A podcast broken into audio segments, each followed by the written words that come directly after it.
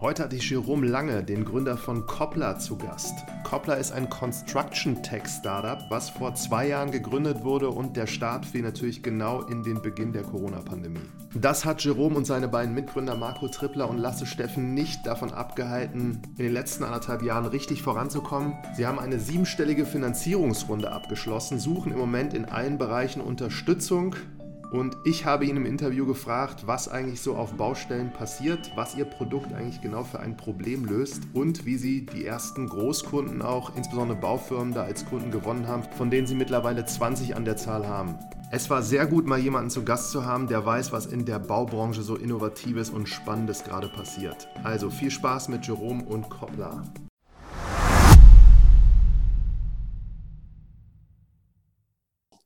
Heute Jerome Lange zu Gast und zwar von Koppler, ein Startup, das äh, in Potsdam, glaube ich, gegründet wurde. Hallo Jerome. Hi Martin. Ja, ich freue mich voll aufs Gespräch. Du bist ja einer von, von, glaube ich, drei Gründern, die ihr seid. Und ihr seid noch gar nicht so lange unterwegs, habt gesehen, 2019 gegründet. Heute geht es um das Thema so Construction und Technologie. Ihr macht so, ich habe es jetzt hier mal aufgeschrieben mir, Koppler ist Betriebssystem für die digitale Lean-Baustellen. Ganz genau, ganz genau. Tatsächlich auch erst 2020 gegründet. Wir haben 2019 das Projekt gestartet ähm, und sind dann mitten in der Pandemie ähm, April 2020 ähm, dann in die Gründung gegangen und haben seitdem äh, das, das, das ganze Thema aufgezogen. Erzähl mal, wie du dazu gekommen bist und was du alles vorher schon gemacht hast. Gerne, gerne.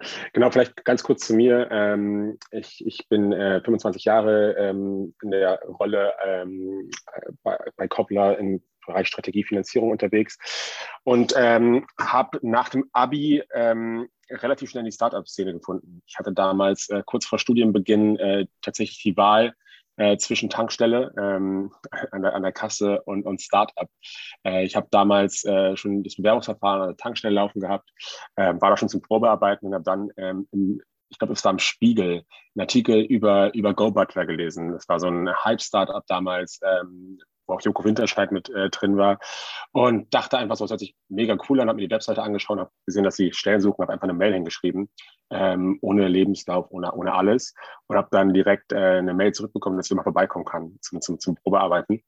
Ähm, damals war der Begriff Startup für mich noch ganz weit weg irgendwie. Ich konnte mir kaum darunter Sachen vorstellen. Bin dann hingefahren, äh, habe direkt einen Laptop bekommen und es ging los. So äh, habe gefragt, wann, wann, wann soll ich starten? Ähm, Antwort war noch heute. Es war einfach total viel Energie in der ganzen Sache drin. Ich habe mich direkt mitgerissen, habe dann das Bewerbungsverfahren äh, an der Tankstelle sozusagen ähm, abgeblasen wieder, was, glaube ich, auch die, die richtige Entscheidung war. Und habe dann da ähm, vorm Studium angefangen. Ähm, habe dann da einen gutes Dreivierteljahr etwa gearbeitet, habe die das, das, Wachstum von so zwölf Mitarbeitern auf äh, 120 mitgemacht.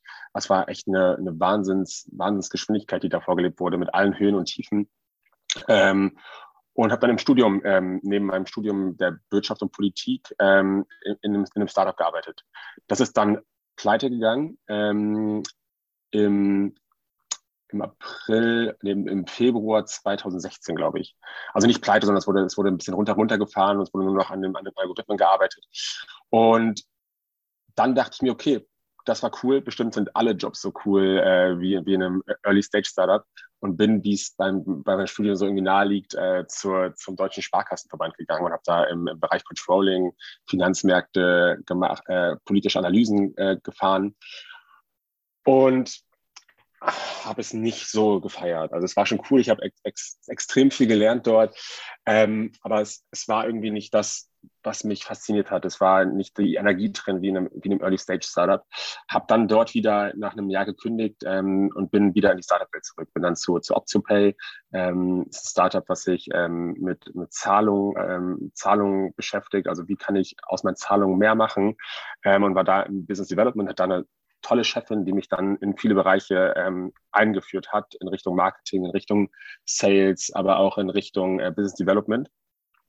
Und habe dort, glaube ich, so am meisten gelernt. Ich war dann ein Jahr dort, ähm, bin dann nochmal einen kleinen Ausflug gemacht in die, ähm, in die Entwicklungshilfe bei Nigeria, habe dort ähm, Blockchain-Projekte im Energiebereich gemacht und bin von dort dann wieder zurück in die Startup-Welt bei Dr. Smile und dann kam irgendwann schon die Idee so, hey, ich würde gerne mal was Eigenes machen. Ähm, so, das, das, das fasziniert mich, ähm, äh, große Probleme zu lösen. und zu schauen, wie man, wie man ein MVP baut, wie man damit ähm, mit, mit Kunden zusammenarbeitet. Und so sind wir dann über sehr, sehr viele Iterationsschritte irgendwann mal Koppler gelandet. Spannende Story. Und das, äh, dieser Zwischenschritt da in, warst du da in Nigeria oder war das aus Deutschland heraus für Nigeria? Ich war in Nigeria äh, direkt, also ich war ein halbes Jahr vor Ort ähm, in Abuja, der Hauptstadt, und habe danach noch mal ein halbes Jahr aus Deutschland ähm, für das gleiche Projekt gearbeitet, ähm, also, also sozusagen Hybrid. Und das Studium ist zu Ende gewesen, dann bist du eingestiegen bei Dr. Smile noch oder hast du dann sofort äh, gegründet und das war vorher noch am Ende des Studiums? Wir haben schon zum Ende des Studiums immer wieder ähm, so kleine Projekte gehabt. Ähm, äh, ich, ich mit meinen Mitgründern ähm, haben an einer Babysitting-App gearbeitet. War schon äh, vor Ende des Studiums, äh, haben dann aber relativ schnell gemerkt, dass, dass keiner von uns äh, Elternteil ist, keiner von uns hat als Babysitter gearbeitet. Uns fehlt irgendwie Skin in the Game. Wir haben das ganze, ganze Thema nicht verstanden, äh, haben das Ding dann auch relativ schnell wieder ähm, abgeblasen, aber haben gemerkt, so hey, das, das macht ultra Spaß, äh, zusammen bei, bei Pizza und Bier eine App zu entwickeln, User Research zu machen. Und dann habe ich mein Studium abgeschlossen und dann kam schon so die Idee, was im Construction-Bereich zu machen, weil mein Mitgründer Marco hat dort vier Jahre lang gearbeitet in verschiedenen Baufirmen. Ich habe einen Background dort gehabt, ähm, weil mein Vater eine Baufirma hatte, ich immer mal in den Ferien dort gearbeitet habe auf der Baustelle. Das war so, so ein Grundverständnis da. Das Problem war irgendwie, äh, lag auf der Hand, dass man dort was machen kann. Ähm, und ich bin dann zu Dr. Smile gegangen. In der Zwischenphase war ich den Gründer von Dr. Smile noch äh, kannte aus Zeiten von äh, Go Butler äh, der Jens. Und ähm, habe dann, dann noch mal ein halbes Jahr gearbeitet, sozusagen in der, in der Bootstrapping-Phase, wo wir noch keine, keine Finanzierung hatten, ähm, irgendwie von der Hand im Mund gelebt haben ähm, und irgendwie Geld gebraucht haben, um, um den, die Idee zu finanzieren, die wir hatten. Und das habe ich dann gemacht bis Ende 2019 und ab Januar 2020 sind wir dann all in gegangen, haben sozusagen die Jobs gekündigt und haben ähm, voll auf das Thema ähm, Koppler gesetzt und dann im April irgendwann gegründet. Im Januar 2020 sah die Welt auch noch anders aus, glaube ich. Ne? Da war ja noch nichts davon zu erwarten, was dann so passiert. Ganz genau, ganz genau. Es war dann tatsächlich so, dass äh, wir in der Gründungsphase im Februar haben wir, glaube ich, Access bekommen, das Gründerstipendium, und haben dann ähm, das Go von einem großen Kunden bekommen, der meinte, wir machen das, aber ich will jetzt den Vertrag unterschreiben. Ähm, so, ich, ich, muss mich jetzt auch irgendwie committen darauf, dass ihr das mit, mit uns macht. Und wir standen da und haben also war wirklich eine ganz, ganz, ganz ähm, bedrückende Zeit auch gewesen, weil du wolltest irgendwie gründen, aber gleichzeitig hat sich die Welt gerade auf den Kopf gestellt. Es ging so weit, dass wir keinen Notar gefunden haben, der uns die Gründung ähm, bescheinigen konnte, ähm, weil alle sozusagen im, im, Lockdown waren. Und wir haben dann in der Privatwohnung eines Notars äh, gegründet. Ähm, also es war wirklich dann irgendwie schnell auf schnell, ähm, aber es hat dann irgendwie hingehauen. Ja, echt spannend. Sagen wir mal einen Schritt davor. Also ihr drei, du hast jetzt gesagt, ihr habt dann in dem Bereich ein bisschen was vorher zu tun gehabt. Der dritte ist noch, glaube ich, Lasse, wenn ich das richtig so recherchiert habe. Der kann Produkte bauen. Genau, genau. Äh, Lasse, Lasse ist derjenige, der die ganzen äh, Ideen dann auch in, in, die Tat umsetzt. Äh, Lasse hat ähm, IT ähm, Systems Engineering am Hasso-Plattner-Institut ähm, studiert. Es war danach nochmal eine Zeit äh, in den USA bei, bei SAP und ähm, genau, er, er, er, kümmert sich bei uns um, um, Produkt und Tech. Wie habt ihr euch kennengelernt? Äh, wir kennen uns schon ewig. Also ich kenne Marco und Lasse seit mittlerweile knapp zehn Jahren. Ähm, wir haben zusammen Abi gemacht. Äh, Marco, Marco und Lasse kennen sich äh, noch länger. Die haben zusammen schon Grundschule gemacht. Das heißt, sie kennen sich jetzt seit 20 Jahren, die beiden. Ähm, und es war dann immer so ein bisschen, ich sag mal, eine, eine eine Schnapsidee gewesen, mal was zusammen zu machen, weil man irgendwie alle drei haben in Startups gearbeitet im Vergleich zu unserem Freundeskreis. Ähm, und dann immer, wenn wir in der Heimat waren, irgendwie ähm, in, in, den Vororten von Berlin auf Geburtstagen, haben wir drei irgendwie über, über, über die Startups geredet, in denen, denen wir gearbeitet haben. Und ähm, haben dann immer gesagt, wir machen mal was zusammen. Und das haben wir dann äh, irgendwann mal einfach dann, dann gestartet mit der Babysitting. Erzähl mal so von Koppler jetzt und eurer Idee? Also ist es am Anfang genau das gewesen, was ihr heute macht? Oder habt ihr am Anfang eine andere Idee, die so ein bisschen in eine andere Richtung ging? Oder war das alles so, wie man das jetzt auch kennt? Es war was ganz anderes am Anfang. Also am Anfang hießen wir auch noch nicht Koppler, da hießen wir Craft to Craft und wir wollten so ein bisschen die eierlegende Wollmilchsau bauen. Also irgendwie alles im Baum miteinander vernetzen. Haben dann auch relativ schnell ähm, äh, einen Realitätsabgleich bekommen, äh, dass, es, dass es nicht ganz so, so einfach funktioniert und haben uns dann umbenannt in Craft Drive. Also man sieht schon an der Namensgeschichte, wie viel, wie viel Änderungen da drin waren und haben dort ähm, versucht, ein mobiles Büro für den kleinen Handwerksbetrieb zu bauen. Also alles bis 10, 15 ähm, Mitarbeiter, würde ich sagen. Und da ging es darum, so, hey, ähm, wenn meine Handwerker, meine Monteure draußen sind, was, was haben sie eigentlich zu tun? Wie kriege ich die Informationen, ob alles geklappt hat, wieder zurück ins Büro? Wie kann ich daraus meine Abrechnung schreiben? Also wirklich so eine Verbindung zwischen Montage und Büro sozusagen. Das haben wir dann aufgebaut. Auch das war eigentlich unser Fokus im Jahr 2020. Ähm, haben dort auch äh, knapp 20 Kunden direkt gehabt. Also es hat echt gut funktioniert. Ähm, und im Jahr 2020 hatten wir schon die ganze Zeit Kontakt mit einem großen Bauunternehmen. Die haben wir mal kennengelernt auf einer, auf einem, auf einer Messe 2019 schon. Und die haben damals schon zu uns gesagt, das, was ihr baut, das bauen wir für die Großbaustelle. Und wir waren damals so ein bisschen betriebsblind und haben gesagt, so ja, äh, spannend, lass mal drüber quatschen. Ähm, und die sind dran geblieben mit uns und haben dann immer wieder mit uns drüber gequatscht. Und wir haben eigentlich gesehen, dass es sehr, sehr gut übertragbar ist. Ähm, auf, auf eine Großbaustelle. Auf einer Großbaustelle hast du halt nicht irgendwie eine Baufirma, die da rumrennt, sondern 20 verschiedene. Du hast den Maler, den Trockenbauer, den Elektriker, den Fliesenleger. Und die müssen auch immer sagen, was sie geschafft haben, damit der nächste rein kann, äh, damit Material bestellt werden kann, damit Abrechnungen gemacht werden können, damit die anderen Bescheid wissen, was gerade passiert. Und dieses große Bauunternehmen hat dann sehr, sehr viel Expertise geliefert. Äh, wir haben immer wieder Interviews mit denen gemacht, haben geguckt, wie können wir das übertragen. Und dann haben wir einfach irgendwann gesagt, okay, wir machen das. Und wir dachten dem, zu dem Zeitpunkt auch noch, äh, dass wir beide schaffen. Also dass wir sowohl das, das mobile Handwerksbüro bauen, als, als dieses Großbaustellentool. Und haben das dann auch gebaut.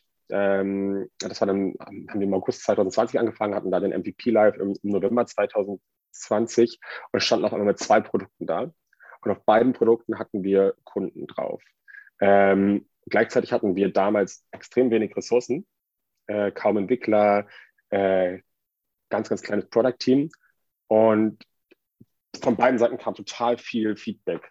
Wir brauchen das, wir brauchen das, wir brauchen das, was ja total gut ist. Und wir haben dann gemerkt, so, hey, wir schaffen das gar nicht beides. Wir, wir schaffen das nicht beides zu handeln. Beschreib mal ganz kurz, was der MVP war und wie er aussah. Ähm, der MVP, den wir damals hatten, war eine Möglichkeit, seinen Prozess darzustellen. Das heißt, ich konnte, ich konnte reinhacken, ähm, wer auf wen folgt auf der Baustelle ähm, und daraus dann einen sehr, sehr simplen Terminplan erzeugen. Das, was die Leute jetzt schon kennen, diese, dieser, dieser, dieser Balken-Terminplan, den man sich ausdrucken kann und irgendwie hinhängen kann. Und das war's. Äh, und das war das, was sie kannten. Dadurch konnten wir einen Prozess abbilden, den sie normalerweise in Excel gemacht haben. Und dadurch hat es einen kleinen Mehrwert für sie generiert. Es war aber noch nichts weiter möglich. Also es war nicht möglich, Verschiebung zu machen, nach, nachhinein den Prozess zu bearbeiten, ähm, darauf nach Unternehmen einzuladen. Das sind alles Themen, die, die noch nicht gingen, die dann erst danach kamen. Aber wir haben uns sozusagen rausgesucht, was es auf der Baustelle gab. Und das war halt dieser Bauterminplan, den man so irgendwie in Art 30 irgendwo hinhängt. Mhm. Und dann versucht, den besser nachzubauen, dass man den sehr einfach erstellen kann. Und daraus hat sich dann irgendwie alles entwickelt. Und ich glaube, vom MVP ist heute nichts mehr, nichts mehr in der Software. Mhm. Es wurde mittlerweile alles, alles nochmal neu gemacht. Und das war, glaube ich, auch somit die schwerste Zeit, weil wir unsere beiden, ähm, unsere beiden hart erarbeiteten Produkte irgendwie hatten und dann so langsam irgendwie die äh, Realität bei uns ankam, so, hey, wir müssen uns von einem Produkt trennen. So, ähm, wir, wir müssen all in auf eins gehen. Und das war ein großes Hin und Her. Das hat uns auch viel Zeit gekostet, dass wir beides probiert haben, äh, versucht haben, irgendwie einen Monat das, einen Monat das, zu gucken, was besser funktioniert.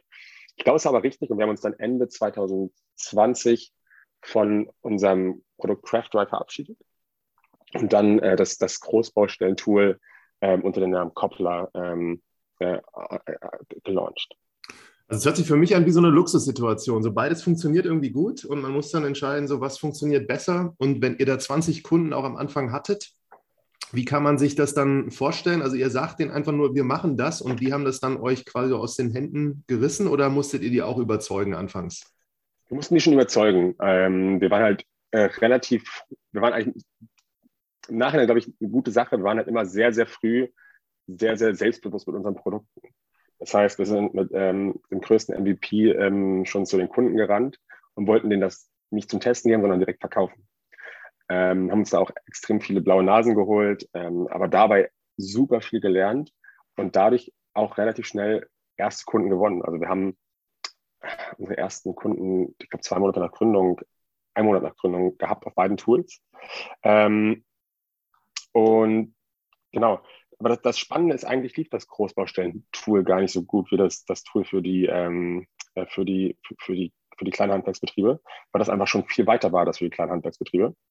Es war dann tatsächlich so, dass wir gesehen haben, so hey, auf dem Tool für die kleinen Handwerksbetriebe gibt es irgendwie schon fünf, sechs andere Startups genau das gleiche machen, die auch schon weiter sind. Es wird so ein Feature, es wird eine Feature-Schlacht. Ähm, gleichzeitig hat es uns persönlich auch nicht so sehr gereizt, ähm, weil es ist relativ straightforward. Man baut einfach sozusagen mh, eine, digitale, digitales Kommunikationstool, während du bei einem, bei einem Großbaustellentool hast du so viele Prozesse, die parallel laufen, dass du da halt auch echt coole Sachen von der Tech-Seite machen kannst, ähm, Richtung Prozessanalysen, Prozessoptimierung. Ähm, und irgendwie hat uns dieses ganze Thema Großbaustelle mehr fasziniert. Und wir haben uns dann sozusagen für das Tool entschieden, auf dem wir einen Kunden hatten, versus das Tool, worauf wir 20 Kunden hatten. Mhm. Und was hat euch so sicher gemacht, dass das so von der Entscheidung her richtig war? Ähm, ich glaube, wir hatten zu dem Zeitpunkt gar nicht so die Sicherheit. Wir haben halt gemerkt, so hey, ähm, es gibt in dem Bereich nicht viel. Gleichzeitig ist das Problem, liegt ultra auf der Hand. Ähm, die, die Großbetriebe ähm, arbeiten mit, müssen zurzeit irgendwie mit Offline-Tools arbeiten, wie dem MS Project, um die Baustelle zu planen. Oder es gibt Softwarelösungen, die sehr, sehr alt sind und dadurch irgendwie sehr, sehr nutzerunfreundlich. Das heißt, sie sind nicht kollaborativ. Ähm, und wir haben da einfach einen sehr, sehr spannenden Space gesehen, hatten gleichzeitig das Gefühl, dass die, dass die, äh, dass die großen Bauunternehmen sehr, sehr bereit sind, auch mitzuentwickeln. Ähm, und, und deswegen sind wir dann da, darauf gesprungen. Mhm. Wir fanden den gesamten Space immer faszinierend, ähm, weil man halt wirklich dort ähm, wirklich Produktivitätsgewinne ähm, steigern kann. Also es ist nicht so wie im, im, Bereich Fintech, wo ich auch gearbeitet habe, was auch spannend ist, aber im Fintech ähm, optimierst du auf der zweiten Nachkommastelle. Mhm. Da geht es darum, wie mache ich einen Prozess noch minimal besser, um da noch einen Cent zu sparen.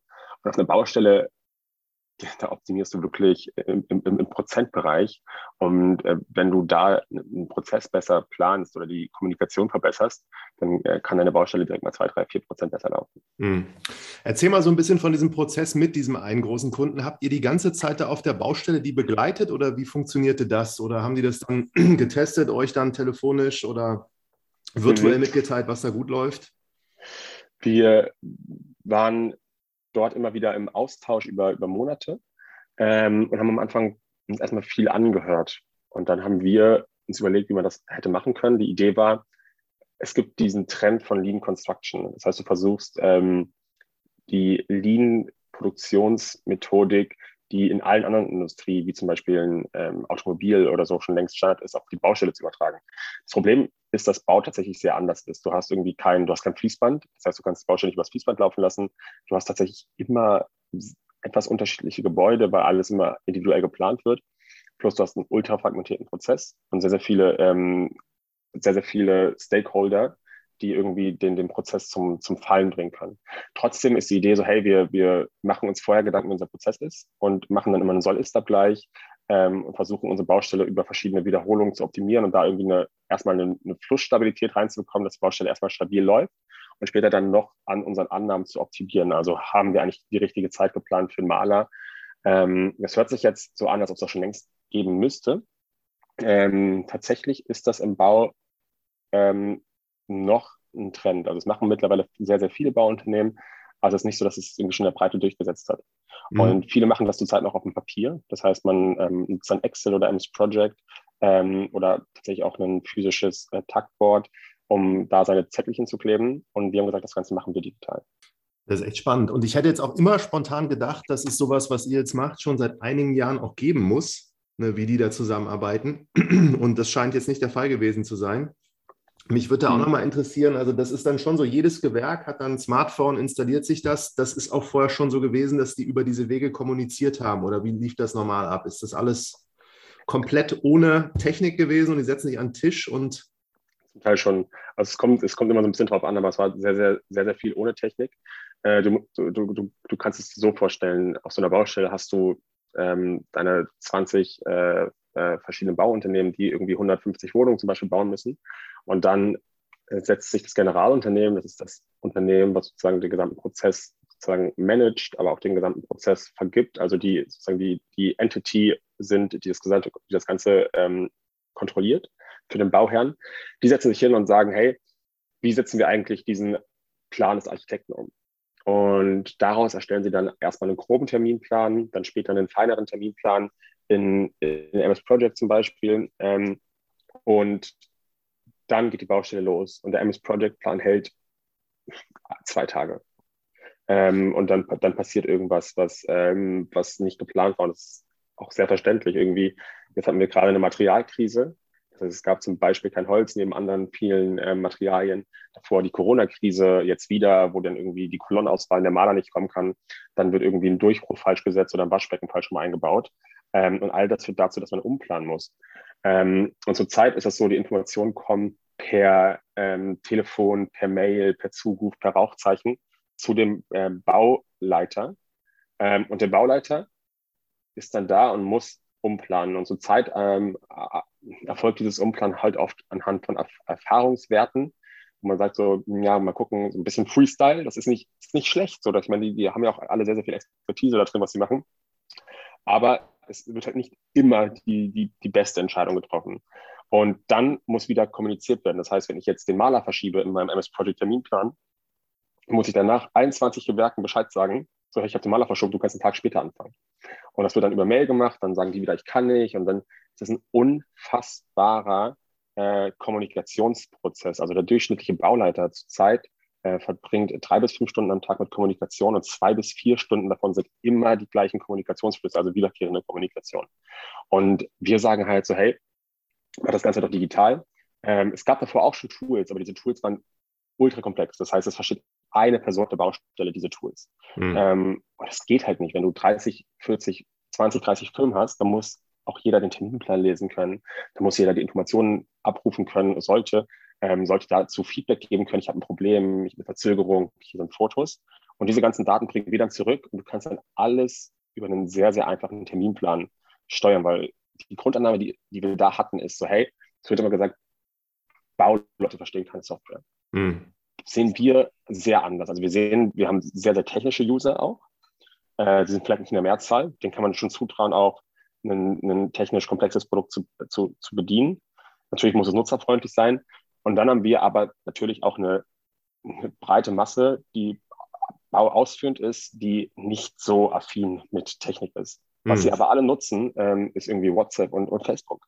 So, das haben sie alle drauf. Und wenn, wenn, wenn du ihnen eine App gibst, die genauso einfach funktioniert, dann, dann, dann sehen wir, dass es zurzeit so 80 Prozent aller Nachunternehmen schaffen.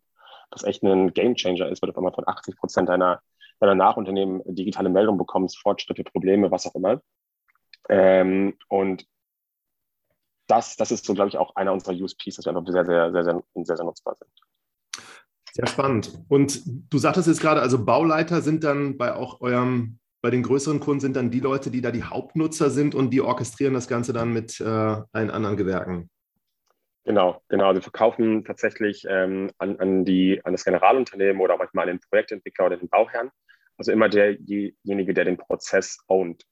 Ähm, und die setzen dann das Projekt auf und laden dann die anderen Projektbeteiligten auf, auf Koppler ein, mhm. die dann die Software sozusagen ähm, umsonst mitnutzen können.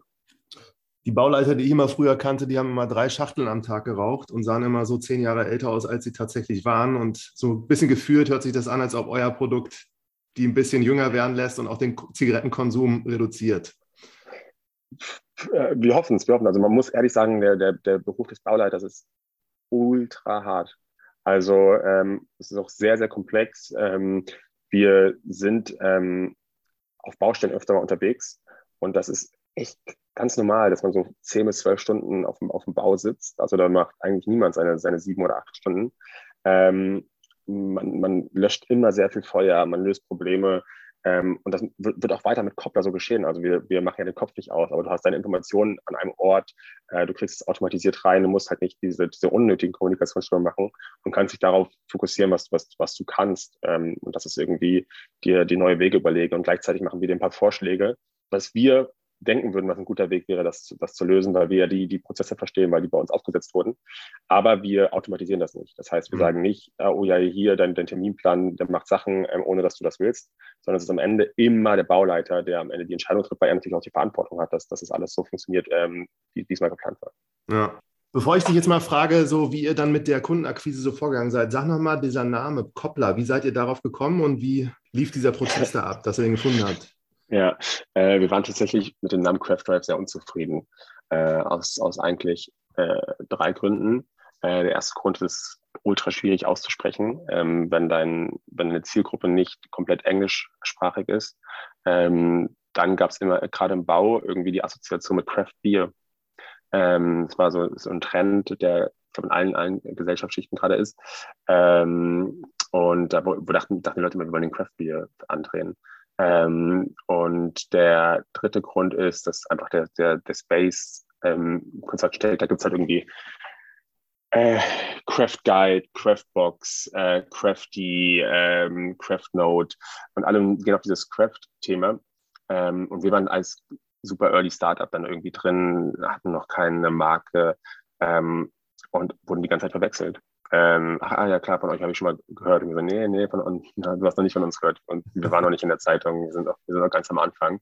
Ähm, und haben was Neues gesucht. Ähm, und wir sind eh Fans von so, von, so, von so kurzen Wörtern, die man sich gut zurufen kann auf der Baustelle. In die Richtung haben wir gedacht und hatten dann tatsächlich über knapp 1000, 1000 Namen, die wir uns angeschaut haben.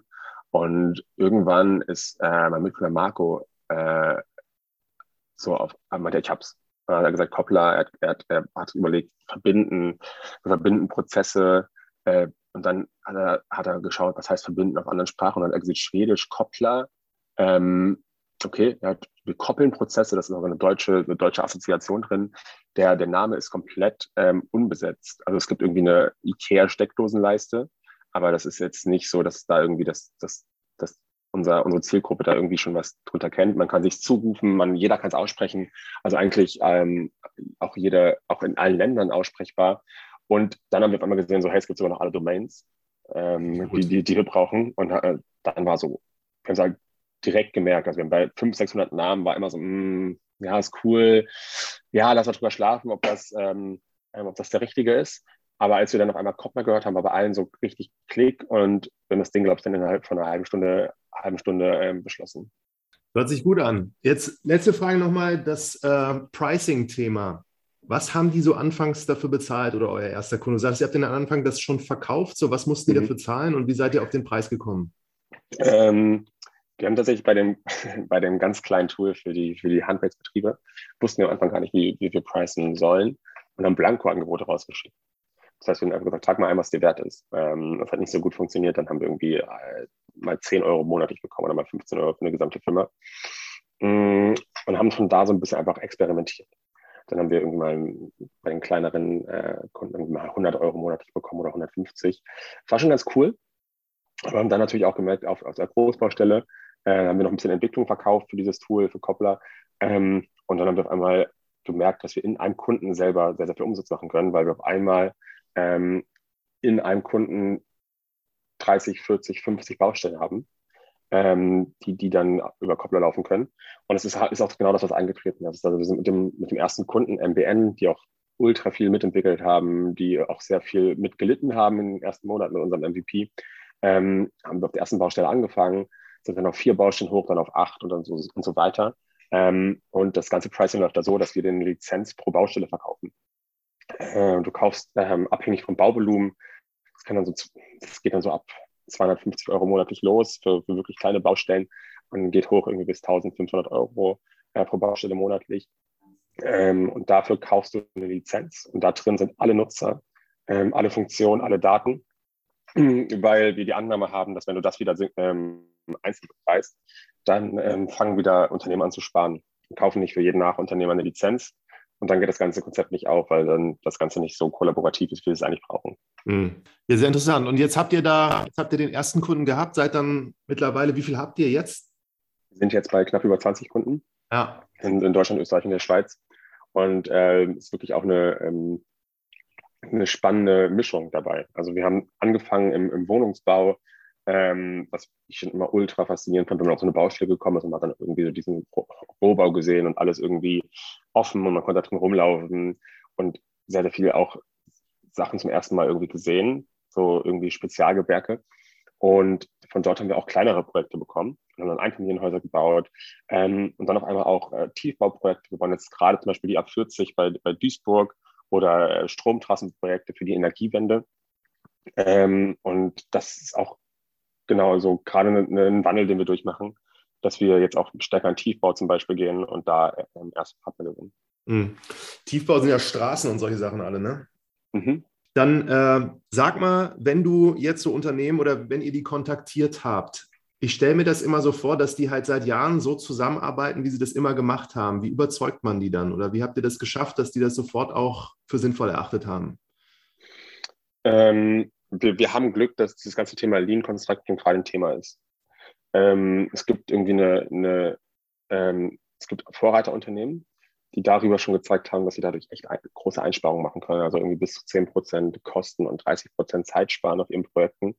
Und gerade in einem niedrigmargigen Bereich äh, wie Bau, also im Bau haben wir immer eine Durchschnittsmarge von, von 5 Prozent. Und wenn da auf einmal ein Bauunternehmen seine Kosten im Vergleich zur Konkurrenz um 5 bis 10 Prozent irgendwie reduzieren kann, dann ist das natürlich echt ein, ähm, ja, ein Wettbewerbsvorteil. Ähm, und das ist halt ein Riesenthema. Es gibt zwei große Themen im Bau. Äh, das eine ist äh, BIM, also die Building Information Modeling. Wie kann ich mein äh, Bauprojekt 3D-mäßig abbilden mit allen Informationen? das andere ist Lean, was wir machen. Also wie kann ich meine Prozesse verbessern? Und das wurde zum Glück auch in der Zeit, wo wir drin waren, noch stärker irgendwie ein Hype-Thema. Das heißt, wir kommen damit erstmal gut an. Wenn wir sagen, hey, wir haben das System für die Construction entwickelt, dann ist einfach so, oh, ja, cool, cool, das, das liegt bei uns gerade auf dem Tisch. Wir wissen noch nicht ganz genau, wie wir es machen sollen. Wir wollen da was machen, machen gerade so unsere erste Baustelle. Jetzt sind wir bei ganz, ganz vielen Kunden, die gerade damit experimentieren. Und dann sagen wir so, hey, super, dann guckt euch das mal einen Koppler an. Und es gibt dann schon so die Hürde, boah, da kommt jetzt irgendwie so ein dahergelaufenes Startup. Wenn wir denen wirklich unser, unseren Terminplan anvertrauen, diese ganze Kommunikation, was passiert, wenn das schief geht, ähm, und was da hilft, ist einmal so, dass wir mittlerweile zum Glück ein paar Kunden haben. Das heißt, wir können also nach links und rechts ähm, ähm, zeigen und zeigen, hey, es funktioniert bei dem Unternehmen auch super, sprich doch mal mit denen. Äh, Im Bau kennt sich ja auch jeder. Ähm, und, und zweitens, ähm, was, was immer gut funktioniert, ist, dass wir sagen, so, hey, schick doch mal rüber deine Planung, die du bisher hattest. Wir zeigen es mal, wie, wie es ein Koppler aussehen würde. Und wenn man dann sein, sein bekanntes Projekt in, in Koppler sieht, dann ist es meistens so erstmal noch so, hey, so ein bisschen wird man dann untersucht, also wirklich so kritisch nachgefragt, und könnt ihr das, könnt ihr das, könnt ihr das. Ähm, mittlerweile können wir da die meisten Sachen, sodass wir irgendwie die meisten, die meisten Probleme ziehen können. Und dann ist es so, und dann, das ist im Bau wirklich eine coole Sache. Dann ist es oft so, okay, wir probieren es aus. So, hey, ich muss mir das nicht irgendwie drei Monate angucken. Ich mache da jetzt keinen großen Software-Einkaufsprozess ähm, und so und äh, versucht das zu prozessualisieren, es ist dann so, hey, wir probieren es aus und wenn es überzeugt, dann, dann gut. Wenn es nicht überzeugt, dann, dann machen wir es auch schnell wieder weg. Ähm, und das, das hilft sehr. Hm. Aber ihr habt die Leute so kontaktiert oder sind die dann auch durch dieses Thema auf euch irgendwie aufmerksam geworden und haben euch dann kontaktiert? Hm. Also wir haben am Anfang haben wir nur Outbound gemacht. Also wir haben äh, Leute auf LinkedIn angeschrieben, ähm, angerufen, waren auf Messen und haben darüber alle unsere ähm, äh, Demos und, und, und Sales irgendwie ähm, äh, bekommen. Mittlerweile ist es, hat sich das gedreht. Also wir sind jetzt auch mehr Marketing natürlich unterwegs, aber wir haben jetzt gerade so 80 Prozent Inbound ähm, der, der, der Kunden, die reinkommen. Ähm, wir kriegen jetzt mittlerweile auch schon viel über irgendwie sag mal, Mundpropaganda, was natürlich am, am, stärksten ist, wo zum Teil sogar über die Nachunternehmen, was wir selber nicht glauben konnten, dass der, dass der eine Maler ähm, der Maler von MBN ähm, zu einem anderen Generalunternehmen gegangen ist und gesagt, so, hat gesagt, hey, warum arbeitet ihr nicht damit? Das macht, das macht Spaß, es ist einfacher. Und dann sind die auf uns zugekommen und, und haben jetzt Koppler im Einsatz. Ähm, auch, auch ganz, auch ganz, ganz, cool. ganz schön, weil, ja. weil Outbound macht natürlich nicht so, so ultra, ultra Spaß, wenn man da die Leute kalt rufen muss. Ja. Ich weiß jetzt auch nicht, ob diese Bauleiter oder Menschen da sind die so bei LinkedIn unterwegs oder wo erreicht man die sonst? Mmh, Essen leuchtet mir ein teilweise, also die junge Generation der Bauleiter ja. Ähm, die, die sind alle auf, auf LinkedIn unterwegs, äh, die erreicht man auch darüber. Die sind auch sehr, sehr offen, das Ganze zu, zu machen, aber das, das ist so auch eines der großen Themen. Die können das selber ja nicht entscheiden. Der Baustelle ist immer Teamwork und die müssen dann ihre Kollegen auch überzeugen und müssen dann auch den, den Anfang 60-jährigen Bauleiter, der vielleicht kurz vor der Rente steht, mit ins Boot holen. Und das ist so ein bisschen äh, Glück, glücklich, dass wir so einen starken UI, UX-Fokus haben, dass wir in so eine Software-Demo dann reingehen und dann halt wirklich nach einer Stunde sagen, so das war's, ihr habt alles gesehen, habt es verstanden und dann ist so, ah, okay, ja, das ist ja wirklich überschaubar. Das verstehen wir ja, es gibt ja nicht 5000 Funktionen. Und damit holen wir dann auch wieder den, den älteren Bauleiter ganz gut ab.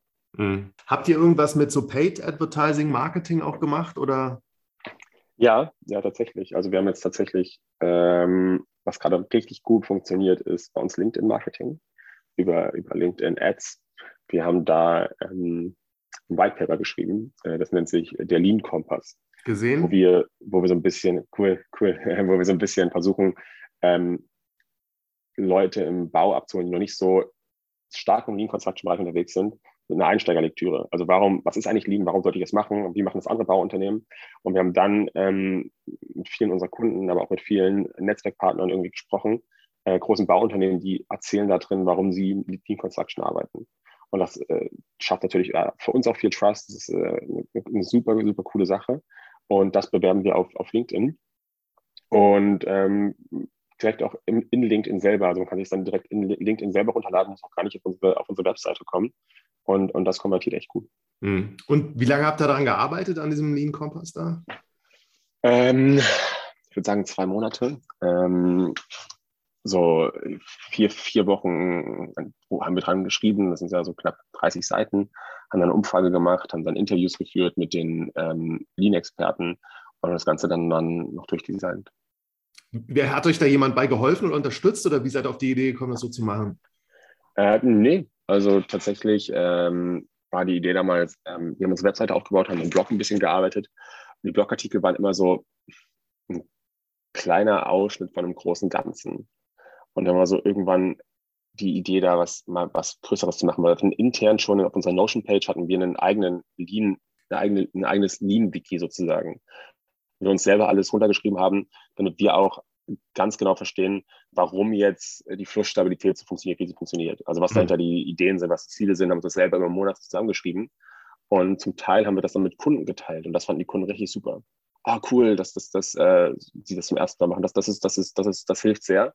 Und daraus ist die Idee entstanden, das mal ein bisschen ähm, schöner auszuformulieren und daraus einen Kompass zu machen.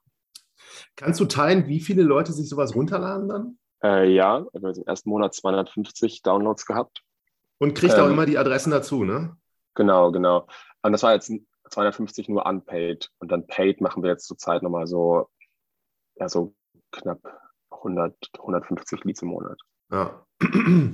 Was ist denn so bis heute rückwirkend so eure größte so Herausforderung gewesen? Jetzt vom Geschäftsmodell, was ihr am Anfang im Kopf hattet, was dann nicht so funktioniert hat, wie ihr euch das vorgestellt habt? Mhm. Ähm, glaube, die größte Herausforderung ist, dass Bau sehr, sehr unterschiedlich ist. Ja, du redest mit einem Bauunternehmen und baust dann das Tool und im nächsten Bauunternehmen funktioniert der Prozess wieder anders, weil man eine andere Spezialisierung hat, weil man anders mit seinem Nachunternehmen umgeht, weil man ähm, anders seine Meetings auf Baustellen zum Beispiel macht. Und das hat dazu geführt, dass wir am Anfang zu viel vorgegeben haben im Tool und jetzt wirklich ein komplett flexibles Tool bauen mussten, immer mal wieder äh, Limitationen rausnehmen mussten, was dazu führt, dass das Tool in alle Richtungen funktionieren muss. Und das ist, ist, ist auch technisch natürlich irgendwie ein großer Aufwand, mhm. weil man ähm, einen komplett flexiblen Terminplan bauen muss, wo du wirklich alles machen kannst. Und das ist eine riesen Herausforderung. Ansonsten ist die Herausforderung der Sprung auf Großprojekte gewesen. Ähm, wir haben so die ersten Wohnungsbauprojekte gemacht, relativ straightforward, äh, wo man irgendwie immer das Gleiche macht in der Wohnung. Und es sind dann, weiß ich, ein paar hundert, paar tausend Vorgänge. Und auf einmal kommst, kriegst du ein Projekt mit 10.000 Vorgängen oder so. Und das ist natürlich dann auch nochmal von der, von der, ähm, was, was, was, deine, was dein System einfach bewerkstelligen muss, nochmal eine andere Sache. Ähm, das, war, das war auch technisch dann eine Herausforderung. Und ansonsten ist natürlich auch im Bau, wenn man es jetzt auf, auf Businessmodell sieht, Sales Cycle nicht kurz. Also das, das muss man schon sagen. Äh, du musst mehrere Stakeholder abholen, gehst dann auf die erste Baustelle, aber die erste Baustelle, so da, da machst du halt dann steckst du halt auch sehr, sehr viele Ressourcen rein. Und du willst ja dann wirklich auch dahin kommen, dass du auf alle Baustellen von einem, von einem Unternehmen gehst. Und der Prozess so von über die erste Baustelle bis zur, bis zur zehnten Baustelle, der dauert halt ewig, weil auch die, die Zeiträume im Bau so lange sind. So, du hast Projektzeitraum von mehreren Jahren und bis in die Ausführung gehen, kann dann mal ein Jahr vergehen. Das heißt, du wächst in den Kunden. Das ist cool, dass du in den Kunden wächst, aber du wächst halt langsam in den Kunden.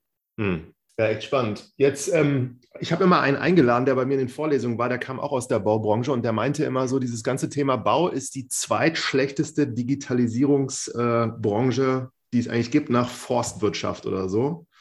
Ja. Und würde ich dich auch gerne nochmal fragen, so, was passiert denn da gerade noch so Spannendes überall und wo glaubst du, wird sich das so hinentwickeln? Ja, ähm, also Bau ist, die, auch die hatten in den letzten 40 Jahren Produktivitätsrückgang gehabt. Also man hat vor 40 Jahren effizienter gebaut als, als, als jetzt. Ähm, es ist aber viel Bewegung drin. Es gibt auch viele Bauunternehmen, die da mittlerweile echt mit großen Schritten vorangehen. Gleichzeitig gibt es immer mehr äh, Startups, die sich beschäftigen mit der Baustelle und auch in verschiedenen Bereichen. Also es gibt ganz, ganz viele Materialinnovationen. Wie kann ich zum Beispiel auf der Baustelle meine Teile direkt drucken ähm, über 3D-Druck oder ähm, genau auch mit Beton. Ähm, dann äh, kommt jetzt das Thema ESG auch im, im, Bau an. Also wie baue ich mein, wie baue ich klimaneutral ähm, über, über, die gesamte, über den gesamten Lebenszyklus. Ähm, ansonsten sind es äh, Prozessthemen, also äh, entweder was etwas in die Richtung, was wir machen, oder auch in die Richtung Material. Also wie kriege ich mein Material just in time auf die Baustelle? Wie kann ich dort ähm, Gorillas-mäßig ähm, innerhalb von einer Stunde irgendwie mein, mein, mein, mein Kies bestellen oder so? Ähm, und das führt alles dazu, dass es sehr, sehr viele Lösungen gibt. Und das ist auch weiterhin die größte Herausforderung für Bauunternehmen. Ähm, dadurch, dass der Prozess so komplex ist. Du hast halt irgendwie neun ba Bauphasen alleine. Ähm, über, die, über den Grundstücksankauf, über die Vergabe, über die Planung, über äh, die Ausführung, Rohbau, Ausbau, Abnahme, Betrieb. Ähm, und du hast auch immer in der Mitte ein Bauunternehmen, was in seiner DNA jetzt nicht ein Softwareunternehmen ist. Und um wirklich alles abzudecken, brauchst du zur Zeit 10, 15 Softwarelösungen hm. die nicht miteinander kommunizieren. Und das ist zurzeit so das größte Thema, dass jetzt viele anfangen, so halt mit vielen Startups zusammenzuarbeiten und jetzt im nächsten Schritt gucken, wie kriege ich eigentlich meine Daten von A bis Z äh, durchsynchronisiert, dass ich nicht wieder verschiedene Inseln aufbaue. Aber es passiert viel in vielen Bauunternehmen. Es gibt auch einige Bauunternehmen, die weiterhin nichts machen, leider. Ähm, wir kennen auch Bauunternehmen, die ähm, über 100 Millionen Euro Jahresumsatz machen, kein ERP-System haben, ähm, weiterhin Excel irgendwie planen. Und ich glaube, dass es da eine Konsolidierung geben wird. Also, dass dann nicht jedes Bauunternehmen überleben wird, weil du einfach auf Dauer nicht wettbewerbsfähig bleiben wirst. Vielleicht mhm. investierst du jetzt mehr in, in, in, Digitalisierung und machst auch gerade viele Erfahrungen, aber es wird sich auf, auf, auf, auf einem langen Weg auszahlen. Ähm, und die, sie machen es ja erstens natürlich, um mehr Geld zu verdienen äh, und um Zeit zu sparen, aber auch die Motivation ist eine ganz andere bei vielen. So, ich kriege keine Mitarbeiter mehr. So, ich, ich kriege keine Bauleiter mehr. Es ist unmöglich, jemanden zu heiren. Ich kann nicht mehr wachsen. Also ich kann nicht einfach von 200 auf 300 Mitarbeiter ohne Probleme wachsen und darüber sozusagen mich vergrößern, sondern wenn ich wachsen möchte, muss ich besser werden und meine Ressourcen besser ausnutzen. Hm. Ja, sehr interessant so von dem Gedanken. Ihr habt ja eine Finanzierungsrunde bekommen, auch von, das war ja öffentlich, war das eine Million oder wie, wie hoch war die? 1,6 Millionen haben wir jetzt. 1,6 Millionen. Was habt ihr jetzt noch so vor mit dem Produkt in den nächsten Monaten und Jahren? Ähm, genau, äh, was, was wir jetzt machen, ist, wir gehen noch in die, in die, wirklich spannenden Themen rein. Also wir haben jetzt so, dass das Grundgerüst steht, also ich kann darüber kommunizieren, ich kann darüber planen, ich kann alles verschieben. Und jetzt kommen so die, ähm, die Themen, dass wir mit den Daten arbeiten, also äh, dir, dir Vorschläge machen, wie du besser arbeiten kannst und zwar im Projekt selber, aber auch projektübergreifend zukünftig, dass wir dann auf, auf kommende Projekte sagen, ähm, aus den Daten haben wir gesehen, dass das und das äh, wahrscheinlich so ist, äh, passen wir den Prozess an. Ähm, gleichzeitig geht es auch darum, Analysen zu fahren, also hm, was sind meine Verzögerungsgründe auf der Baustelle, warum komme ich ähm, aus, aus, aus, aus, der, aus der Planung raus, ähm, gibt es dort Unterschiede in den Kennzahlen zwischen meinen Nachunternehmen, äh, welche zum Beispiel besonders gut performen, was man natürlich auch in, in die Vergabe mit, mit einfließen lassen kann. Ähm, und da ist jetzt auch gerade ein Feature, wo wir dran bauen, was, was ich zum Beispiel persönlich super, super spannend finde, ähm, so eine Zeitreisefunktion. Das heißt, ich kann in meinem Terminplan äh, zurückspulen und sagen, wie sah mein Terminplan eigentlich mal zum Baustart aus und wie hat er sich wann verschoben. Und darüber kann ich dann halt irgendwie mitkriegen, warum bin ich wie aus, aus, aus, der, aus dem Zeitplan gekommen Mega und wie kann ich es beim nächsten Mal verhindern. Ja, mega. Also ich habe das auch im Kopf gehabt, als du so erzählt hast. Das ist ja hochinteressant, wenn jetzt sich die ganzen Gewerke auch gegenseitig nochmal bewerten am Ende. Kannst du das ja auch irgendwann, tatsächlich ist das ja eine interessante Info auch für irgendwelche Baufirmen, um sich die richtigen Gewerke dazu zu holen und auch die, die insbesondere gut performen und verlässlich sind. Und du kannst ja eigentlich alleine auch so einen Report erstellen, um zu gucken, wo halt generell immer die Verzögerungen überall entstehen. Da gibt es wahrscheinlich auch Parallelen. Mhm, absolut, absolut. Sonst großes Thema, um auch dem vorzugreifen, was ich gerade angesprochen habe, der, der Vernetzung ähm, mit ähm, der, der, Lösung. Wir vernetzen uns gerade mit den ersten anderen Startups im, im Bausektor Richtung Material, Richtung äh, Computer Vision, also die mit ähm, Helmkameras zum Beispiel durchrennen und dadurch Fortschritte kontrollieren. Ähm, und die ganzen Daten fließen dabei koppeln an die Plattform. Äh, und das bietet, bietet dann natürlich dem, dem Kunden die Möglichkeit zu sagen, so, hey, wenn ich Koppler habe, dann kann ich dadurch direkt irgendwie fünf, fünf andere Lösungen verbinden und muss mir nicht mehr ein Problem, ähm, muss mir keinen Kopf über Schnittstellen machen, die ich sonst selber programmieren müsste. Hm. Jetzt muss ich trotzdem noch mal fragen, ihr macht das jetzt seit zwei Jahren, habt, glaube ich, die härteste Phase erwischt, wo man gründen konnte, also direkt Corona. Und vorher hast du jetzt ein paar andere Sachen gemacht, aber wer hat euch so über die Zeit da am meisten geholfen auch? Oder du hast ja vorher, denke ich, auch ein bisschen Vertrieb gemacht, so wie ich das hier rausgefunden habe, bei OptioPay und so und wusstest da schon einige Sachen, aber seid ihr das alles so selbstständig angegangen oder habt ihr da auch Leute gehabt, die euch da unterstützt haben in besonderen Funktionen? Wir haben ein tolles, tolles Netzwerk an Leuten, die uns unterstützen. Also sowohl universitäres Netzwerk ähm, über die Universität Potsdam, das Partnerinstitut, die über verschiedene Vehikel, also den Gründungsservice oder das, ähm, den Mediatek Hub, ähm, uns sowohl irgendwie finanzielle Ressourcen zur Verfügung gestellt haben, als auch irgendwie Office Space, als auch Expertise in gewissen Bereichen. Ähm, aber wir wussten auch einfach vieles nicht. Also es ist auch die, die, die absolute Wahrheit, dass wir uns oft die Finger verbrannt haben. Dass es oft sehr frustrierend war, dass viele Sachen nicht funktioniert haben, dass wir viele Nachhinein dumme Sachen gemacht haben, die wir so nicht wieder machen würden. Ähm, also wir, äh, ich wusste nicht, wie man vorher eine Finanzierungsrunde raised. Äh, wir wussten nicht, wie man ein Pricing-Modell aufbaut. Das, normalerweise geht so eine Firma das Pricing irgendwie da, so dass du, du, du machst das zumindest äh, nicht selbst. Ähm, wir waren im Marketing sehr, sehr viel Learning by Doing. Ähm, und es war einfach, ich glaube, so ein bisschen Vorteil dabei ist immer so eine kindliche Naivität, würde ich sagen, die, die, ich, die ich auf jeden Fall habe, ähm, einfach in, in, Themen erstmal reinzurennen ähm, und dann versuchen, es besser zu machen. Ähm, also das, ich glaube, das Schlimmste, was wir machen könnten, ist alles zu überdenken.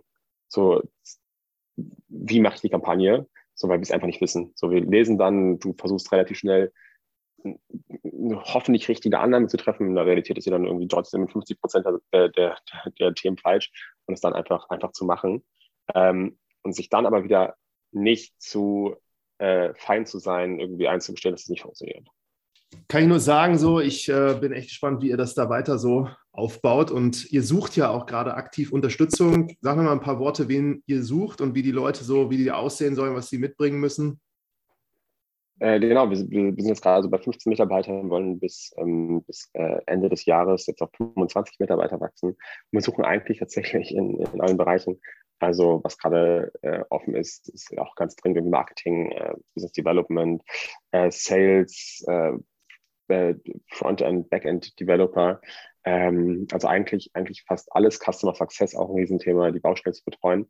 Ähm, was wir dort mitbringen müssen, ähm, es kommt ein bisschen auf die Stelle an. Also manche Stellen suchen wir schon jemanden, der ein paar Jahre Berufserfahrung hat, aber andere Stellen auch äh, gerne Leute, die, ähm, die, äh, die noch nicht so viel Berufserfahrung haben. Ähm, das Wichtigste ist, glaube ich, immer so Mindset, ähm, ob man Bock hat, ähm, in einem Startup zu arbeiten, wo noch nicht irgendwie alles vorgegeben ist, wo die Prozesse noch nicht stehen, äh, wo es ein Green Field gibt, wo man, wo man selber was aufbauen muss, aber auch darf und die Verantwortung bekommt ähm, und dann auch dort, ich glaube, dieses, dieses Mindset hat, dass ich einfach viele Sachen ausprobiere und wenn was nicht klappt, sich das einzugestehen. Ja, echt cool. Dann sage ich dir Danke und ich wünsche euch weiterhin viel Erfolg. Ja, vielen, vielen Dank. Hat mich sehr gefreut, ähm, heute bei, heute bei der Podcast-Aufzeichnung dabei zu sein. Danke dir, Jerome.